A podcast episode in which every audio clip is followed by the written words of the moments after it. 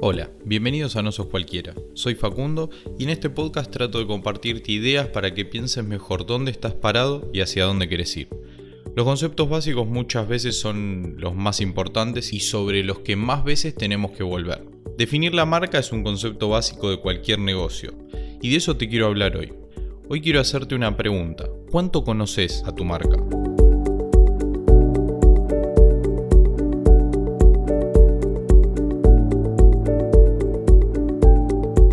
Seguro alguna vez escuchaste la frase, solo hay una posibilidad de crear una buena primera impresión. La marca pesa desde el primer contacto, desde esa primera impresión, y es una herramienta poderosa para poder causar una primera buena impresión.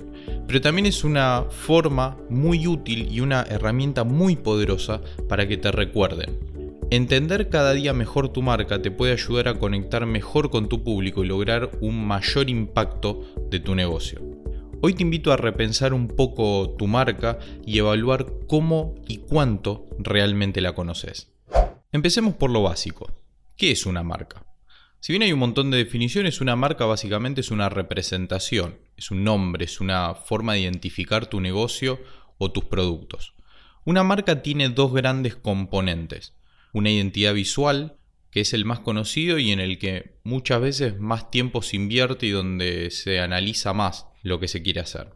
Es la tipografía, es la paleta de colores que elegimos para componer esa marca visual, las formas, las imágenes, todo componente visual que nos ayude a identificarnos y también diferenciarnos del resto. Pero también cada marca debería tener una personalidad asociada. Y acá es donde pocos reparan, donde pocos invierten tiempo en analizar o definir. Cada vez más buscamos que las marcas hablen, tengan una voz y por eso hay que definirles una personalidad. Si no piensen en las redes sociales, ya no es como antes que yo veía una publicidad en la televisión y no tenía una forma de responderle al anuncio, no tenía una forma de responderle a la marca. Quizás la única acción que yo podía tomar en ese momento era ir y comprar o no el producto en la góndola de un supermercado, por ejemplo.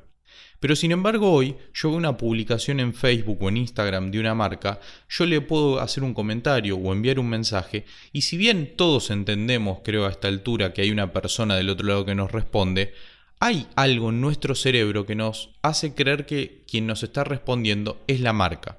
Y es totalmente razonable pensarlo y por esa razón es que es tan importante que la marca tenga una identidad. En este camino hacia la humanización de la marca, hacia crearle una personalidad, una identidad, hay un ejercicio muy básico que aprendí hace muchísimos años que la verdad es que siempre me resultó muy útil, es muy fácil de entender y es muy práctico para trabajar con clientes o con, con marcas nuevas. Y es hacernos una pregunta. ¿Qué marcas usaría tu marca si fuera una persona? Pensemos en esto un segundo. Yo podría solamente definir la identidad visual de una empresa, la identidad visual de una marca. Pero si yo quiero desarrollar una personalidad, sí o sí tengo que visualizar a esa marca como una persona. Y algo que nos define en este mundo extremadamente capitalista son los consumos. Qué cosas nos gustan, qué compramos, qué no y demás. Entonces, empezar a hacernos estas preguntas puede ser muy útil. ¿Qué edad tiene mi marca? Dónde vive, pero ahondar un poco más, qué ropa usa, qué música le gusta, qué le gusta comer, qué le gusta tomar, sale, no sale los fines de semana, por ejemplo, se junta con amigos, dónde va de vacaciones, qué ciudades le gustan, qué películas mira, de las opciones que hay en cartelera en el cine, cuál iría a ver. A medida que avanzamos con estas preguntas, es inevitable empezar a imaginarnos a una persona, a un estereotipo de persona que justamente es lo que estábamos buscando, es intentar imaginar a nuestra marca como si fuera una persona. Esa persona justamente es nuestra marca, pero muchísimo más humanizada. Y no solo un conjunto de letras y formas y colores, es darle personalidad, es darle una voz a esos componentes visuales. Este proceso de humanización es sumamente necesario y también es evolutivo. Igual que nosotros, igual que las personas reales, nuestra marca también puede mutar con el tiempo.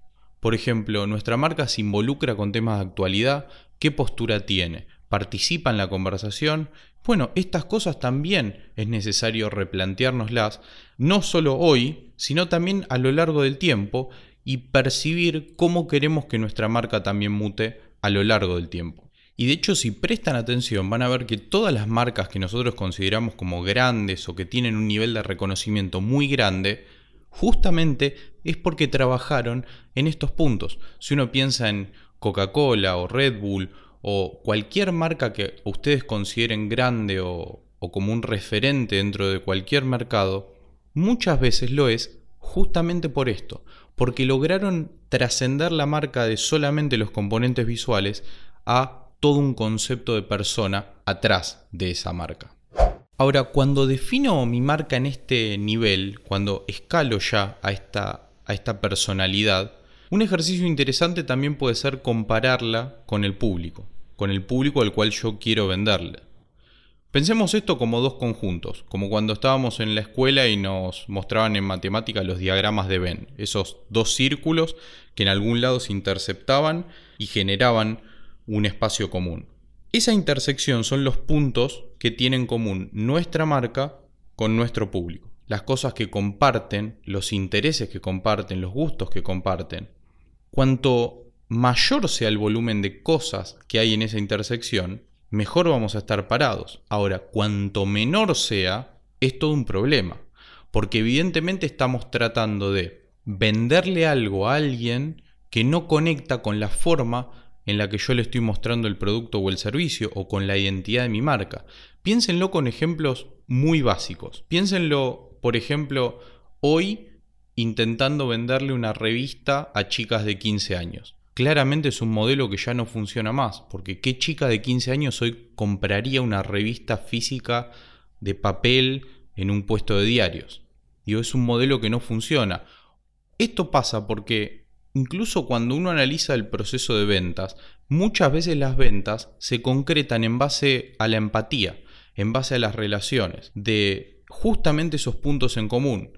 Si la gente no se identifica con la marca, o la marca está mal, o le estamos hablando al público equivocado. Entonces, uno de los dos elementos, sí o sí, va a tener que cambiar, porque si no, todo el tiempo vamos a estar en un círculo vicioso en el cual nunca vamos a lograr que nuestro negocio crezca. Y este es claramente un punto en el cual tenemos que replantear nuestro negocio. Si no está funcionando, es muy probable que sea porque nuestra marca no empatiza con el público y viceversa. Entonces, o cambio un componente o cambio el otro. Pero una de las dos cosas tengo que reevaluar. Crear marcas mucho más humanas nos permite facilitar que las personas se identifiquen con esas marcas. De esa forma, el proceso de conexión y venta se facilita y más que compradores empiezo a ganar fanáticos. Una marca que sin duda entendió esto desde hace muchísimos años, como les mencioné antes, es Coca-Cola. Y no por nada Coca-Cola es lo que es. Coca-Cola, McDonald's, hay un montón de marcas que de verdad estas cosas las están haciendo o las están pensando desde hace muchísimos años. Y más allá de la publicidad en tele o calles o redes sociales, Coca-Cola hace muchísimas acciones más pequeñas. En marketing suele llamarse marketing de guerrilla. Suelen ser acciones en la vía pública para afectar a grupos muchísimo más chiquitos, pero con un nivel de impacto en la acción muchísimo más alto de lo que puede ser una publicación en una red social, por ejemplo. Y particularmente les recomiendo que vean uno, es un video que está en, YouTube, lo van a encontrar muy fácil, pueden buscarlo como La máquina de los abrazos, que fue un ejercicio súper simple, una experiencia muy simple pero sumamente poderosa. Básicamente consistía en esto. Imaginen la típica expendedora de Coca-Cola, la típica máquina que vos vas, le pones plata, elegís la coca, y te, y te la expende por abajo, lo que hicieron fue sacar el panel para que vos puedas pagar y en lugar de que diga Coca-Cola, como de forma clásica dice en el centro, decía abrazame. Y ya imaginarán cómo funciona. La única forma de que la máquina te tire una Coca-Cola era abrazándola. No sé si pueden imaginarse algo más humano que eso. Humanizaron la expendedora incluso. Imaginen la potencia en la experiencia que le generan a esas personas. Imaginen el impacto emocional que le crean a esas personas en el momento en el que están abrazando la marca de la cual ya son fanáticos. Pero imaginen cómo se potencia eso. Mucho más humano, la verdad que por lo menos en este momento no se me ocurre. Humanizar nuestras marcas es un ejercicio no tan simple, pero sumamente necesario.